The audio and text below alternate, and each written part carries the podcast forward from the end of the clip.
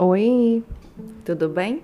Então hoje nosso episódio é um pouco diferente da nossa rotina, porque ele não está atrelado, ele não advém de um dos vídeos do canal. É um episódio preparado especialmente para esse modelo, para essa modalidade de podcast, certo? Então, nosso tema de hoje é, são as doenças infecciosas. Nós vamos falar um pouco sobre a diferença estrutural de micro-organismos patogênicos, algumas informações e alguns esclarecimentos para você que é, tem dúvidas sobre como as infecções acontecem, né? É, os os causadores de algumas doenças infecciosas. Não existem só bactérias, não existem só vírus, nós vamos conhecer outras, tá? E espero que você curta, que você aproveite esse momento, tá bom? Eu sou a Amélia, esse é Trocando Ideias com a Professora. Vem comigo!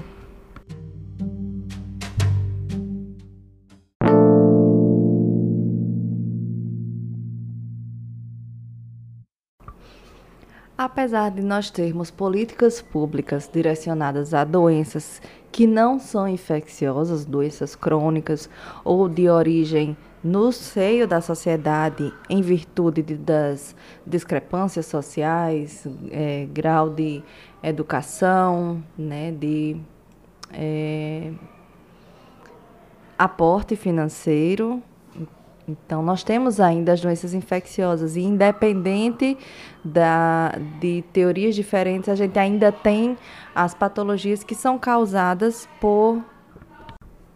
Elas se manifestam dependendo da localidade, né, da geografia, da é, suscetibilidade dos indivíduos, né? Nós ainda temos um grande índice de morte, de, de óbitos na infância, né? Seis das dez principais causas de morte no mundo são doenças infecciosas, certo? E a gente vai entendendo um pouco que essas doenças infecciosas uh, dependem bastante da suscetibilidade, da vulnerabilidade do corpo do hospedeiro, no caso, o ser humano. A gente entende, por exemplo, algumas dinâmicas, como é o caso do nosso intestino, que abriga trilhões de indivíduos, de micro-organismos, a maioria deles não é patogênico, ou seja, não causa doenças, mas o desbalanço dessa flora intestinal pode ocasionar situações absolutamente desagradáveis, né, como é o caso da síndrome do intestino irritável. Muitas dessas uh, vulnerabilidades dependem de outros aspectos, de outros fatores, como, por exemplo, a suscetibilidade genética, ok? Você pode estar ouvindo algum som diferente, porque no ambiente aqui em casa é, temos crianças, então esse tipo de som é impossível de ser controlado. É sinal de vida, é sinal de atividade, não é verdade? E de saúde também. Então a gente vai iniciar falando um pouco sobre a questão da entrada, as rotas de entrada dos micróbios, dos microorganismos. E aqui eu estou lembrando um pouco da bibliografia que a gente utiliza básica, né, que é a patologia de Robbins, tá? Então, os microorganismos eles podem adentrar o corpo do hospedeiro, rompendo, ultrapassando as superfícies epiteliais, as barreiras naturais, tá, de proteção do corpo desse indivíduo. Ele tanto pode né, ultrapassar essa barreira epitelial inicial, é, inalação, né, por é, entrada pelas vias aéreas, ingestão pela via oral ou transmissão sexual. É, via de regra, a maioria das vezes essas transmissões se dão pelos fluidos corporais.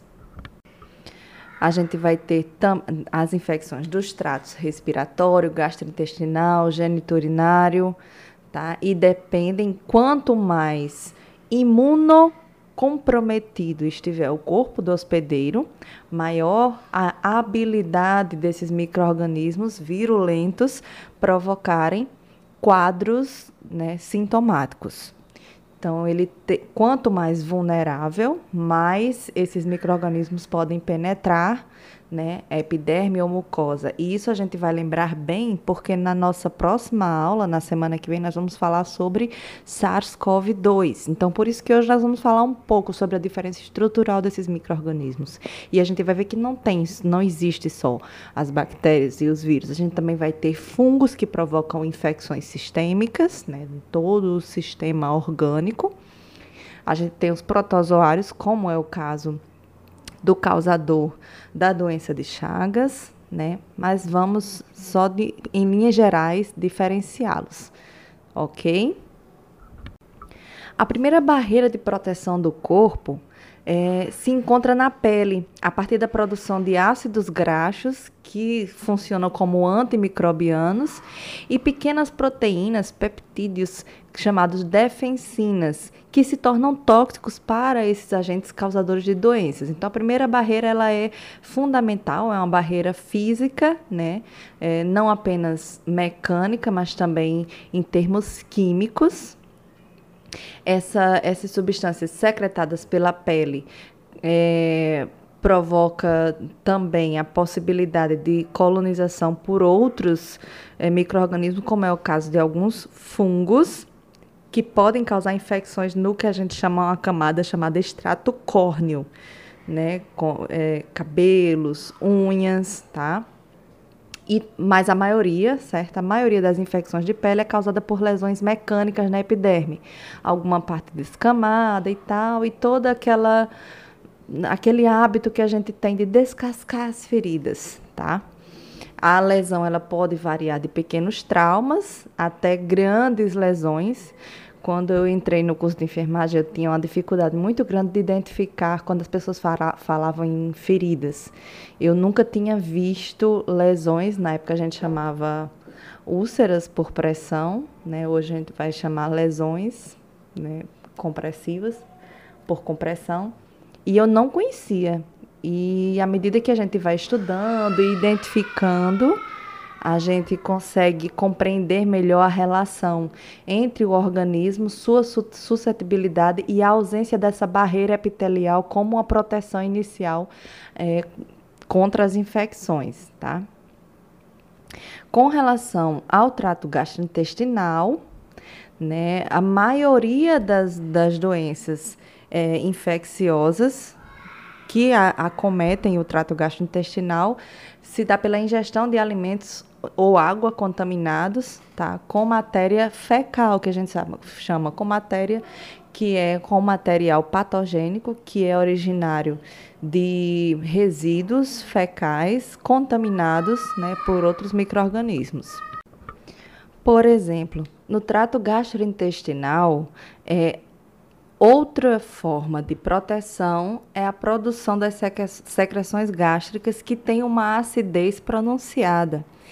E aí a gente tem alguns exemplos, e essas secreções gástricas, elas podem ser é, eficazes né, na eliminação de determinados organismos potencialmente patogênicos. A gente tem camadas de muco recobrindo todo o intestino, né, depois da, da, da porção é, estomacal, a gente vai ter a camada mucosa, que protege o epitélio intestinal.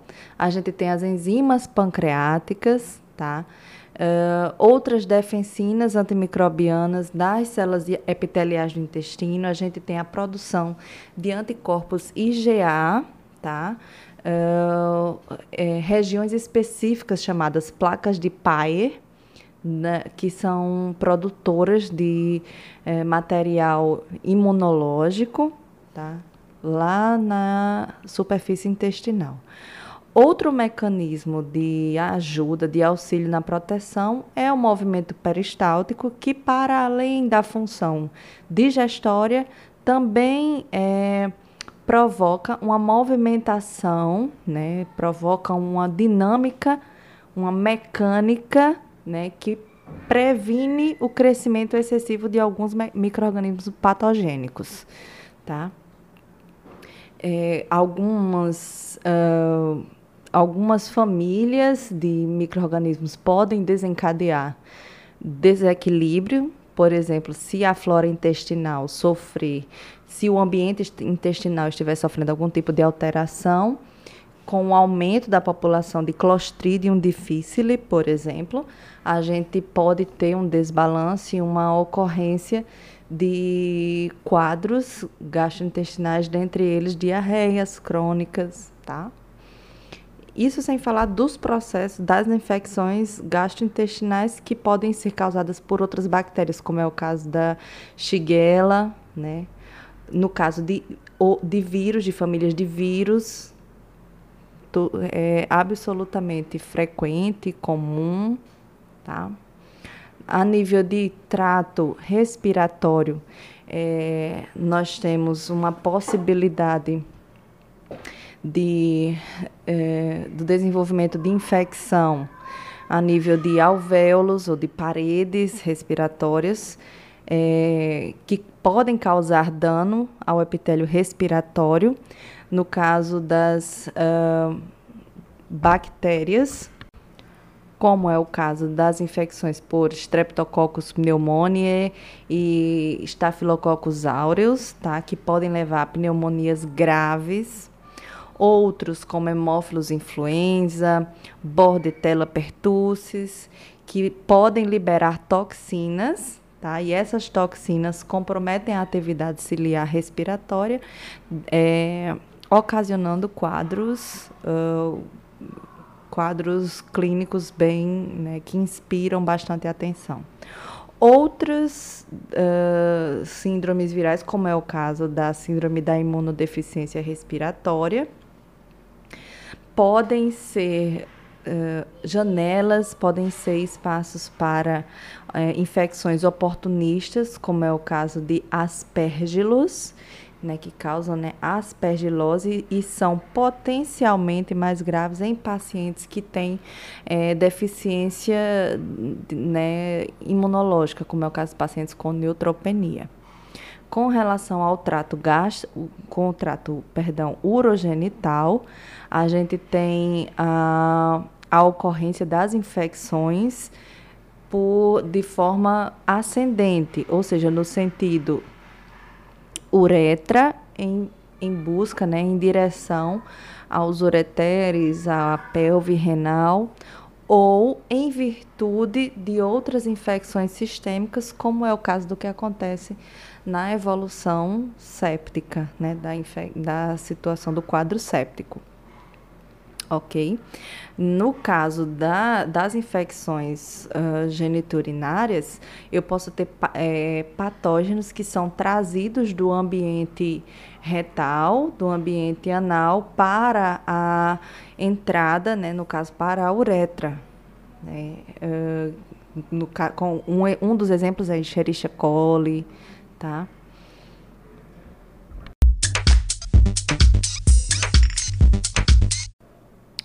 No caso da diferenciação dos micro-organismos, a gente poderia começar identificando algumas características específicas das, uh, do estudo na, no caso da bacteriologia.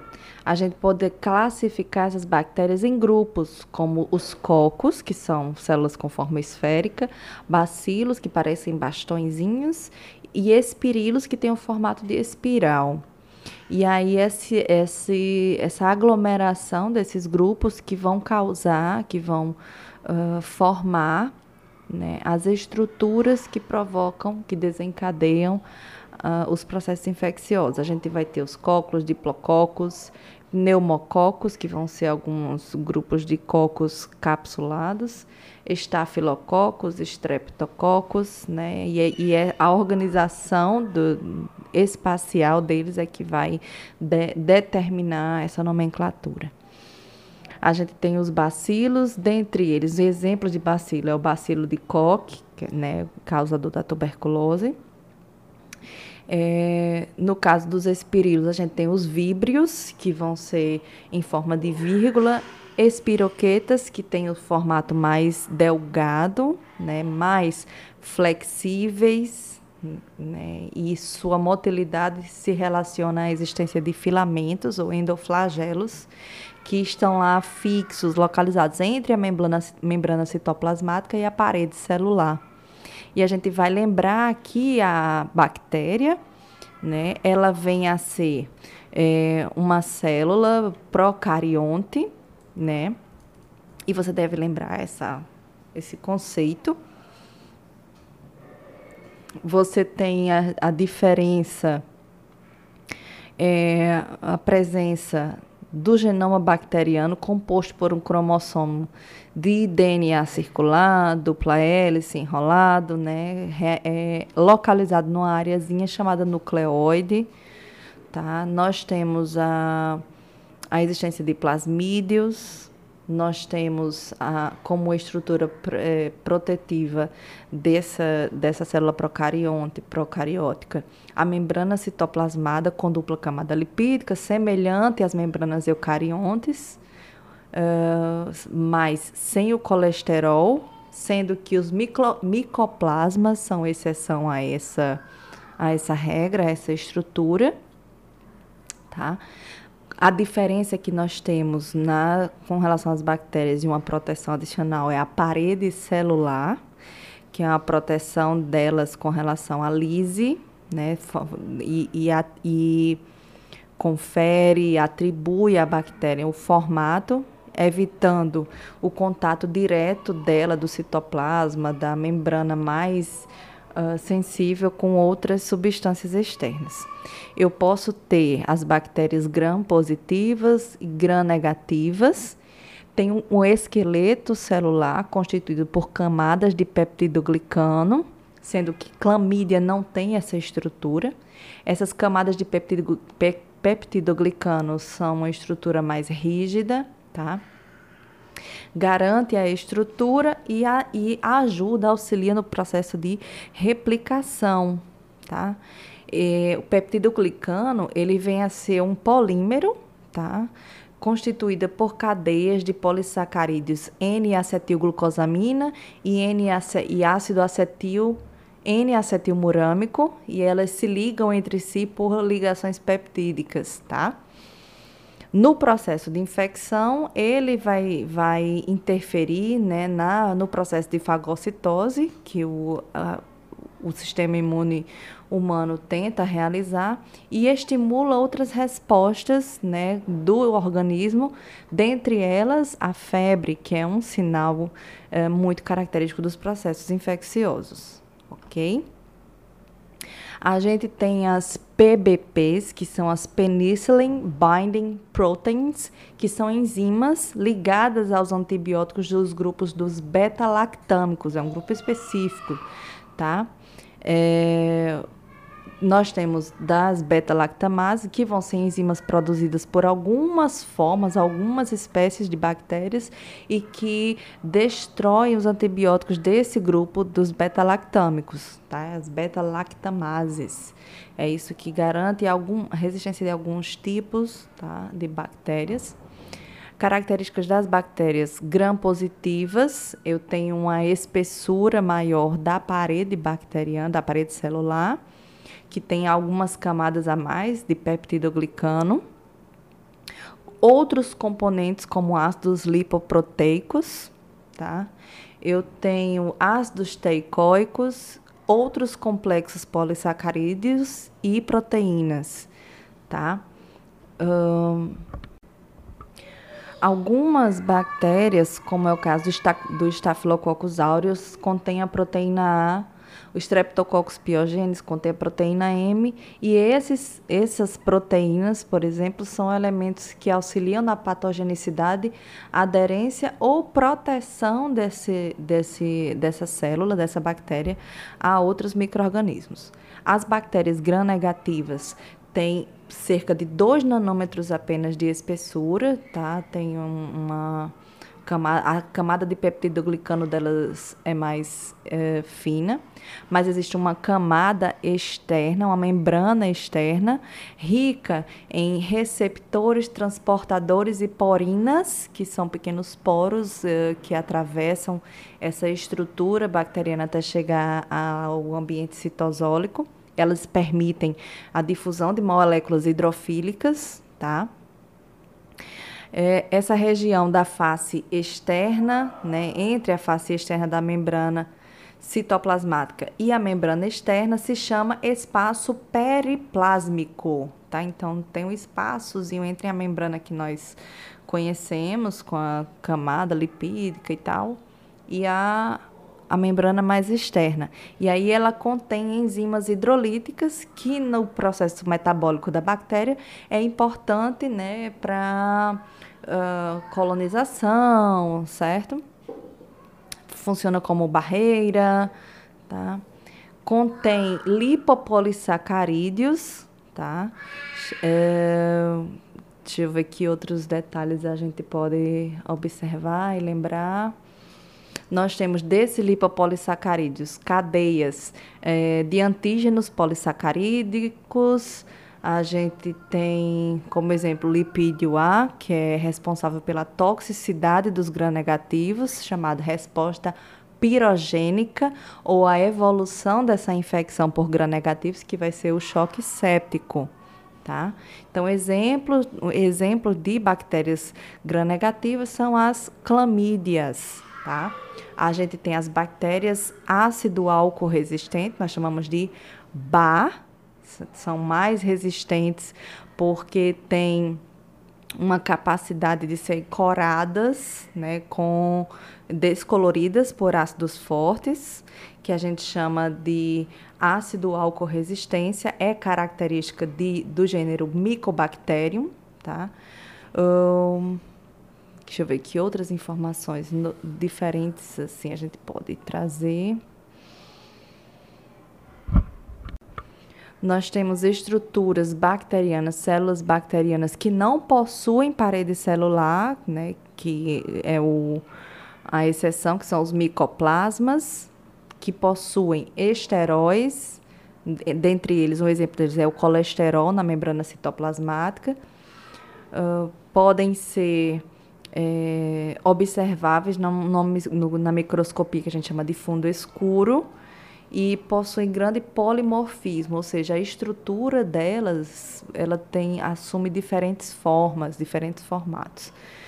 Aí as bactérias, com algumas gram positivas ou gram negativas, possuem cápsulas, né, flagelos que facilitam no, na movimentação, fímbrias, tá?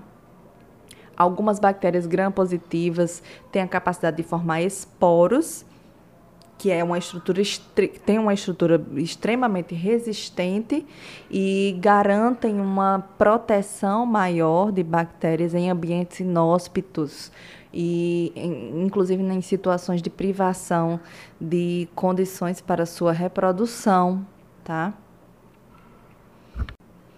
Diferença das bactérias para os vírus é que, enquanto as bactérias são células procarióticas ou procariontes, os vírus são acelulares, por isso a gente adentra naquela polêmica se os vírus são seres vivos ou não, uma vez que eles vão sobreviver em função da maquinaria celular do hospedeiro. Tá? Então a gente nem considera que eles sejam células, mas a, a a polêmica da, do, do, da vivência dos vírus é real, oficial, ok? É, dos formatos, os vírus normalmente têm forma esférica, poliédrica, um, forma rolada, em forma de hélice, de capsídeos em forma de hélices.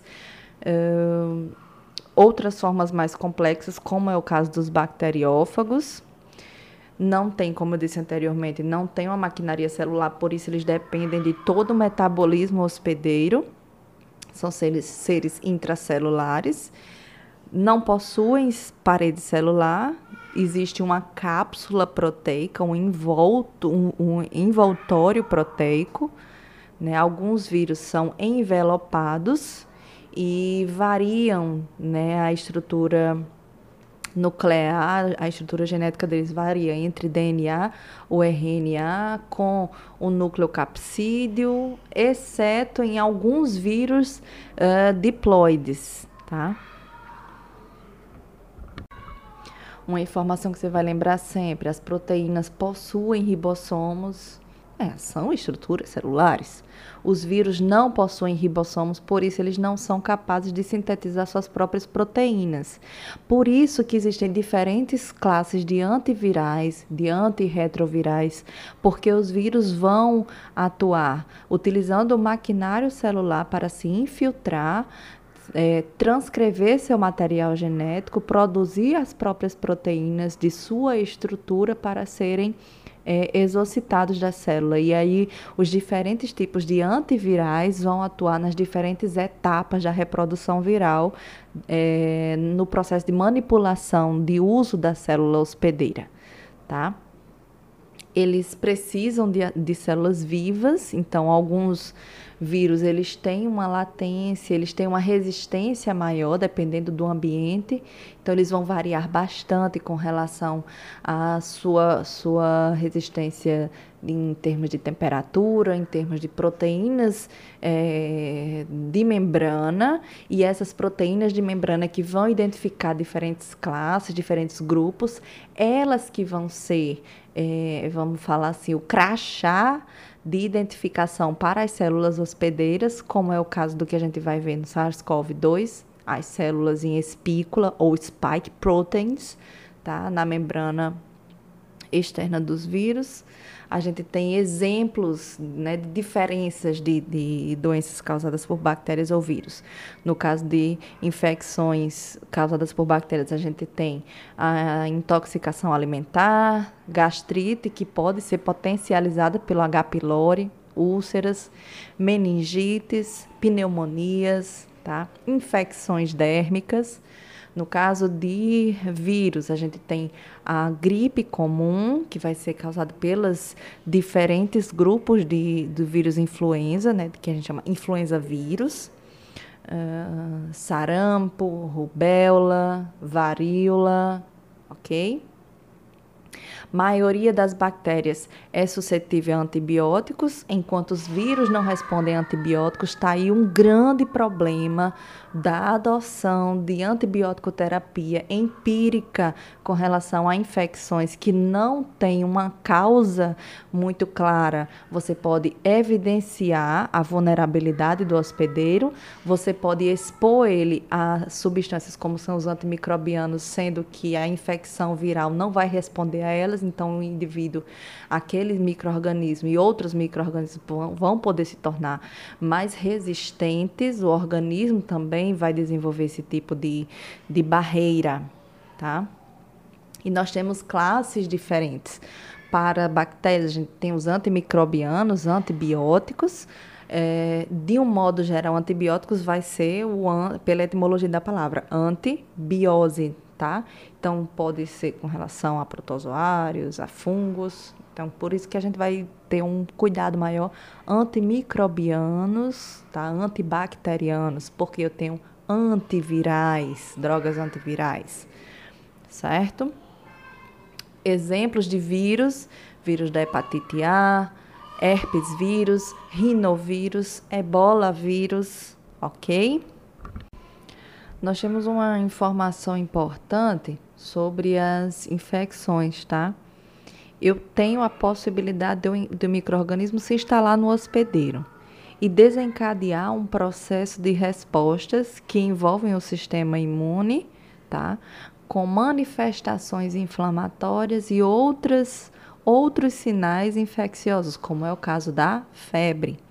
Né? Em caso de se multiplicar e evidenciar sintomas, se trata de uma doença infecciosa com um quadro sintomático. Quando eu tenho um microorganismo que tem a possibilidade de se multiplicar no, no organismo hospedeiro, mas que não produz sintomas, trata-se de uma infecção assintomática, o hospedeiro, ele é o portador do microorganismo, no caso, por exemplo, do SARS-CoV-2, eu tenho indivíduos assintomáticos, mas ele porta o, o vírus, tem uma carga viral baixa. E a resposta do, da defesa do organismo, a resposta do sistema imune, é que vai ser responsável pelo quadro clínico, tá? Como é o caso da presença dos granulomas, que são aglomerações de linfócitos e macrófagos que foram ativados, tá? Eu tenho esse processo de invasão do organismo por parte do microorganismo, né, patogênico ou não, que ultrapassa essa barreira cutânea, mucosa, né, ultrapassa as barreiras imunes do, do organismo. Pode acontecer por várias vias, sendo ela sexual, entérica, parentérica, né, parenteral, que a gente pode chamar, ultrapassar essa barreira e provocar, desencadear a sua disseminação a partir do processo de adesão celular e multiplicação, certo? No caso do estudo dos, das doenças causadas por fungos, a gente chama de micologia. Não é o estudo dos micos, tá, gente? É do estudo das, das doenças causadas por fungos, ou reino fungi, como a gente chama, tá? O fungo, ele é eucariótico, tá? Eles possuem mitocôndrias, uma estrutura nuclear com DNA linear, tá? Sua parede uh, celular possui quitina e glucano, que garante aquele formato da estrutura fúngica. Né? Ele possui filamentos multicelulares, aqui é, é, aos quais a gente dá o nome de hifas, e esse, essa união dessas estruturas formam os micélios, e essas, esses micélios que são aquelas estruturas que a gente consegue ver ao microscópio, ou quando a gente identifica, por exemplo, um cogumelo. Mas nem todo cogumelo, obviamente, vai provocar uh, infecções fúngicas. Dentre algumas infecções fúngicas muito comuns que a gente conhece são uh, as micoses superficiais, certo? As micoses dérmicas, dermatites causadas por fungos. A reprodução uh, dos fungos é, se dá pela formação de exósporos ou exosporos.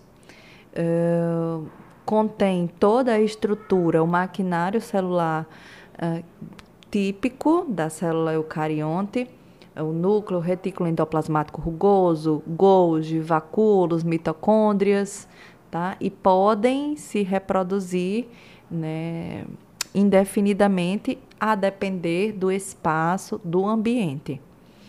Quanto maior uh, a propensão do ambiente em umidade, temperatura, mais facilmente eles vão se reproduzir, ok?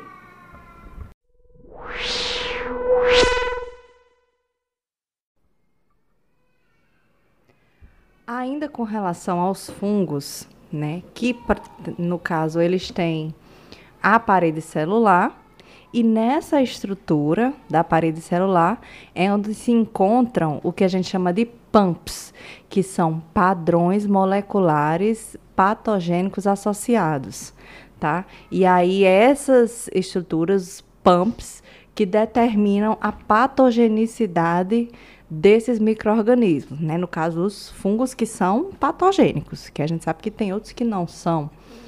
E aí temos a, a, a membrana celular deles que produz, é, que possui ergosterol ao invés de colesterol. Quando eu tenho estruturas fúngicas unicelulares, a gente tem os, as leveduras ou os levedos, tá? Elas é, tomam estruturas, tom, tomam formatos diferentes e, e, esses formatos se relacionam ao tipo de replicação delas, que tanto pode ser por divisão binária, e eles têm uma estruturazinha como uma fissão, uma fissura é, bem na região mediana dela. E a levedura, né, que tem o que a gente chama de gêmula ou blastoconídeo, né, que é como uma estruturazinha meio circular com uma saliência, tá? Quando eu tenho fungos que se organizam de maneira pluricelular, a gente chama eles de talos ou hifas, tá? Tanto po posso ter as hifas septadas como cenocíticas, tá? É, e aí a gente pode ter a, as fases diferentes, leveduriformes, que né, em forma de leveduras, como as formas filamentosas. Né, tá? E quando eu tenho essas. Um, um, é, o ser, o organismo fúngico que tem essas duas fases, eu vou ter estruturas né, de morfismo. Quando eu tenho alternância delas, eu tenho o que a gente chama de pleomorfismo. Os fungos, eles tanto podem se formar em estruturas né, de colônias, quanto né, de estruturas que vão re representar o processo patogênico, tá? No caso dos, dos micro-organismos patogênicos, eu posso ter as fases, uh, né, formas, meios de, de patogenicidade. A adesão, como é o caso do Blastomycetes dermatitis, que vão se aderir a estruturas, a receptores específicos das células hospedeiros através de adesinas no caso de, dos fungos, como Candida albicans, né, que, que causa a candidíase, tem proteínas, né, que a gente chama integrinas, integrin-like, proteínas similares a integrinas, ou do tipo de integrinas, que vão é, determinar essa adesão epitelial. Para além deste meio, desta forma né, da adesão, tem a produção de enzimas que geram a necrose do tecido ao qual é, o fungo está aderido. E aí vai acontecer, no caso da candidíase, né, da coccidioidomicose, da aspergilose. Além da produção de enzimas, tem a produção de toxinas, o, no caso, o aspergillus fumigatus, produz é, um tipo de toxina chamada gliotoxina e essa gliotoxina promove a inibição da fagocitose e da ativação dos linfócitos T né, na, na, no processo imune. No caso, eu tenho essa como consequência a interferência do sistema imunitário e gerando é, a, um, uma proliferação mais rápida, mais, mais pronunciada certo? Eu posso ter fungos que vão se, que se classificar como ascomicetes, basidiomicetes, zigomicetes, deuteromicetes e dentro desses deuteromicetes vão estar cândidas, criptococcus, coccidioides, tá? Que podem gerar infecções. Eu tanto posso ter as infecções superficiais, as infecções profundas por fungos, né, as infecções sistêmicas. Existem possibilidades de desenvolvimento de infecções fúngicas respiratórias de alta gravidade, tá? Da, dentre as micoses superficiais, a gente pode ter a pitiríase versicolor, tá? É, outras como que você vai chamar muito normalmente tinha ou tínea, que vai ser tinea capitis, etc, que você vai que você pode ter na pele que também chama de tínea. Todo mundo já teve, né? Vocês dessa geração Z não conhecem, mas o pessoal millennial sabe bastante. Impingem. Eu acho que você já teve, você que está ouvindo. Tá, mas são as tíneas que podem atingir o cabelo, né, couro, couro cabeludo, pele glabra, que é a pele sem uh, fâneros, pregas cutâneas, unhas, tá? Eu posso ter as micoses subcutâneas, como é o caso da esporotricose, e posso ter as, as micoses, as infecções sistêmicas, como é o caso da, da histoplasmose, ca causada, ocasionada pelo histoplasma capsulatum. Duas infecções fúngicas, duas naturezas de infecções fúngicas também que eu gostaria de. Duas não, quatro que eu gostaria de enfatizar são a aspergilose, que é provocada por fungos do gênero Aspergillus, tá?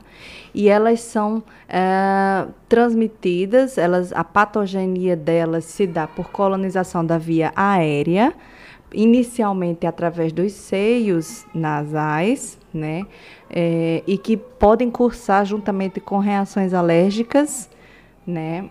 Uh, que já sejam comuns ao indivíduo. É, colonização de cavidades pré-existentes, que já tenha sido o resultado de processo de tunelamento, por exemplo, de infecções respiratórias anteriores, né, anteriores.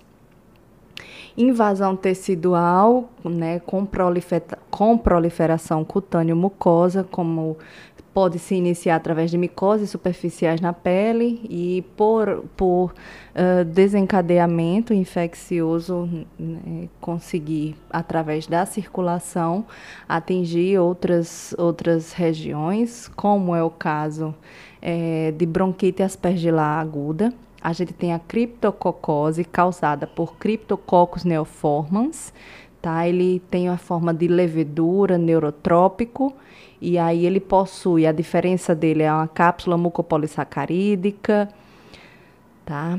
É, pode haver a disseminação dele dentro dos macrófagos e acontecer, né, a, a culminância dele ser o desenvolvimento de uma meningite.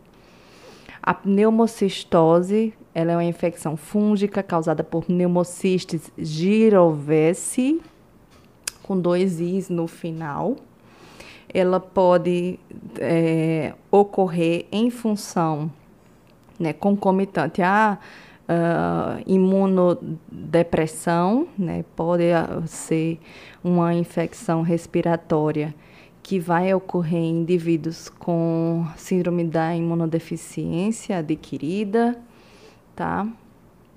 E a candidose, que, que pode ser uma evolução de infecção por cândida né, que a gente chama candidíase, pode ser de origem uh, uh, dermatológica, pode se manifestar superficial inicialmente, tá? pode ser local né, ou sistêmica.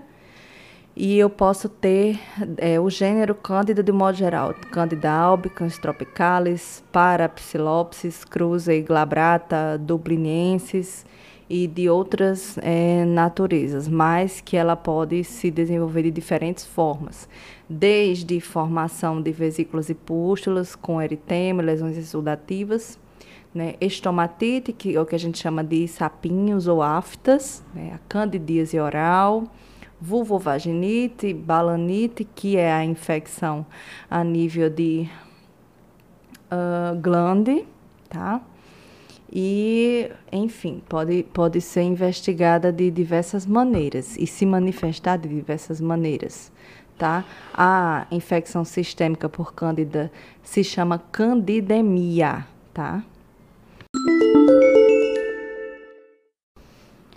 Já os protozoários, né, uh, do o, o grande protozoa, são micro-organismos eucarióticos, normalmente são unicelulares, heterotróficos, que eles não produzem seu próprio alimento, por isso uh, predam outros animais.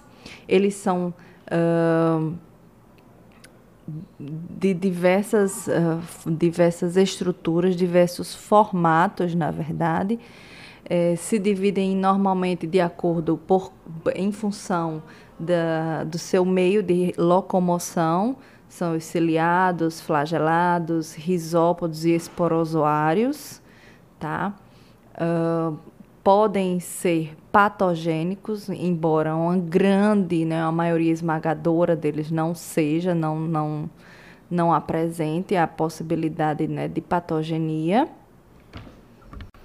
E dentre é, as doenças causadas por protozoários, a gente vai ter a amebíase, que também se denomina disenteria amebiana, causada é, ocasionada pelo protozoário entameba ou entamoeba histolítica, a giardíase, né, a, que é causada por giardia lamblia, eu tenho, no caso dos protozoários, ciclos biológicos, né? E eles já vão se classificando lá no, na, com relação ao a parasitoses e tal, é, a partir de ingestão de material contaminado, né? Fezes, água, uh, né? alimentos, obviamente, viu, minha gente?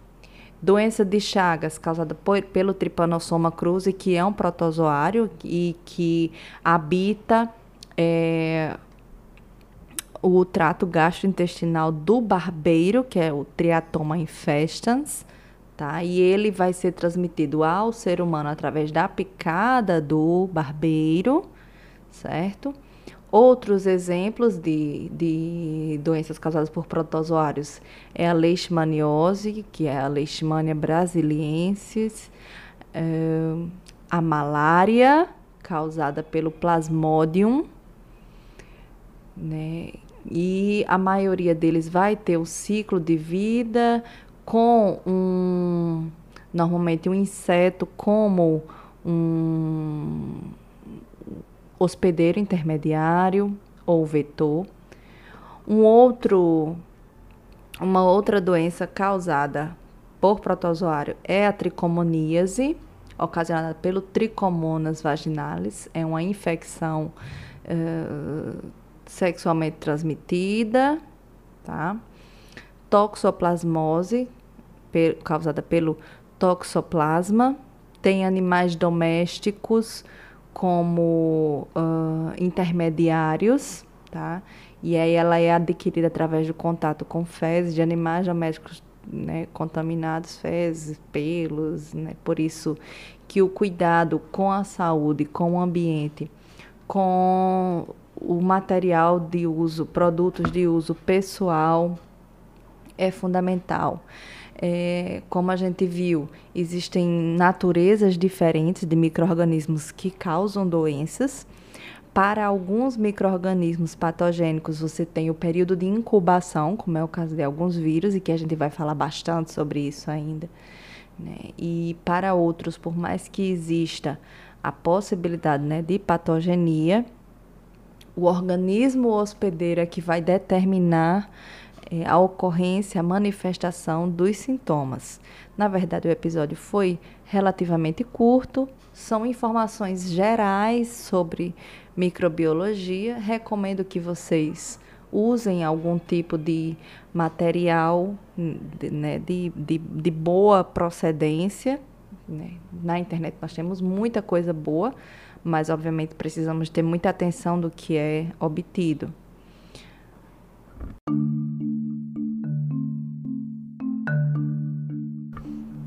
Vocês devem ter notado que hoje o episódio foi gravado com bastante som de, né, de fundo, um background bem nova era, muito som de criança brincando e interagindo. São, pessoal, as consequências do ensino remoto e das maneiras como nós temos, nós professores temos que nos adaptar, né? E para mim que sou mãe, e também professora neste ambiente domiciliar, é impossível não ter esse tipo de interação, uma vez que a cada turno eh, estamos elaborando as atividades para os turnos seguintes. Então, espero que mesmo assim, com as nossas limitações, você tenha curtido o episódio, tenha sido de é, importância para você, que eu tenha trazido algum tipo de nova informação. Se você está gostando do podcast, eh, indique, compartilhe, certo? Uh, diga a seus amigos, é, jogue nas redes sociais, reclame, me dê comentários, me dê ideias, sugestões, tá bom? Muito obrigada. Esse é o Trocando Ideias com a Professora. Eu me chamo Amélia e até o próximo episódio.